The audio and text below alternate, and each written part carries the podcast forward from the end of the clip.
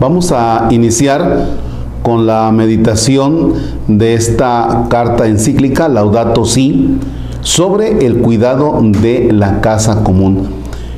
Comenzamos en este martes 23 de mayo, en el nombre del Padre y del Hijo y del Espíritu Santo. Laudato si, mi Señor, alabado seas, mi Señor, cantaba San Francisco de Asís. En ese hermoso cántico nos recordaba que nuestra casa común es también como una hermana, con la cual compartimos la existencia y como una madre bella que nos acoge entre sus brazos. Alabado seas, mi Señor, por la hermana nuestra Madre Tierra, la cual nos sustenta y gobierna y produce diversos frutos con coloridas flores y hierba. Está tomado del cántico de las criaturas en el número 263 de San Francisco de Asís. Continuamos. Esta hermana clama por el daño que le provocamos a causa del uso irresponsable y del abuso de los bienes que Dios ha puesto en ella. O sea, apenas estamos iniciando esta carta y vean que ya tenemos aquí de frente algunas cosas que son responsabilidades nuestras. El abuso de los bienes que Dios ha puesto en ella caramba. Fíjense que me da mucha pena decirlo, pero aquí en la parte, en la parroquia en la que yo estoy, en mi alrededor, todos los días veo una cantidad tremenda de camiones con madera.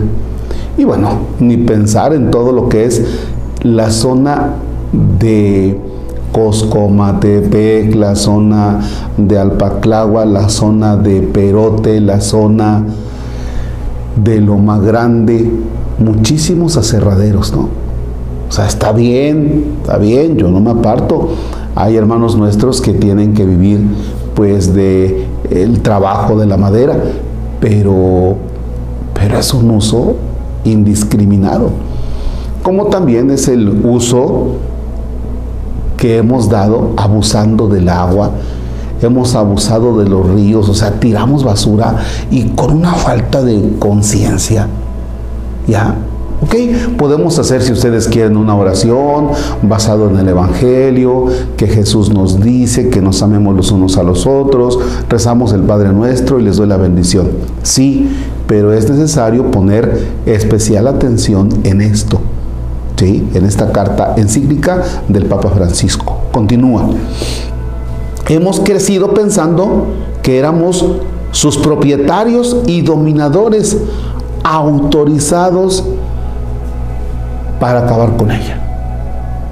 Híjole, somos los dueños, somos sus propietarios y ¿qué estamos dejando para los demás? Recuerdo muy bien cuando con mi papá íbamos a un río y pasábamos con el caballo. Y la sorpresa mía de niño, mira papá, allá va un pez, allá va otro, bájame, quiero agarrarlos. Hoy no. Hoy las aguas están negras en los ríos, por donde le busques. ¿Y qué creen? Y no hacemos algo. No, es que las autoridades no es asunto de las autoridades, es asunto nuestro, de los que creemos en Dios. La violencia que hay en el corazón humano herido por el pecado también se manifiesta en los síntomas de enfermedad que advertimos en el suelo, en el agua, en el aire y en los seres vivientes. Sopas, tómala. O sea, que el hecho de que nosotros estamos también destruidos por dentro, nuestra mente, nuestro ser, nuestros rencores, nuestros odios, o sea que también se reflejan ahí, en el suelo, en el aire, en el agua, en los seres vivientes.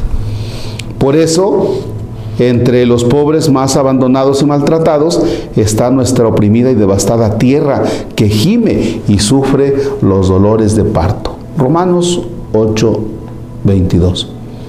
Olvidamos que nosotros mismos somos tierra. Nuestro propio cuerpo está constituido por los elementos del planeta.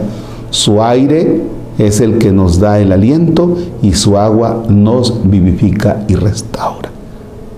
Santo Dios. Fíjense nada más lo poquito que llevamos. Y pone a la tierra, fíjense, entre los pobres más abandonados y maltratados, está nuestra oprimida y devastada tierra.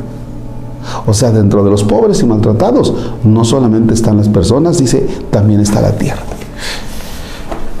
Ahí se le queda para este día, para que ustedes se ande echando un vistazo por ahí, mientras caen las cenizas del Popo, al menos en esta región de la zona de Orizaba, de Puebla.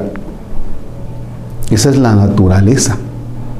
Pero nosotros también hemos destruido y, este, y continuamos destruyendo la naturaleza. Échese un vistazo. ¿Qué es lo que usted puede hacer por la naturaleza?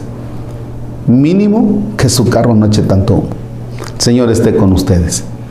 La bendición de Dios Todopoderoso, Padre, Hijo y Espíritu Santo descienda sobre ustedes y permanezca para siempre. Amén. Un bonito martes.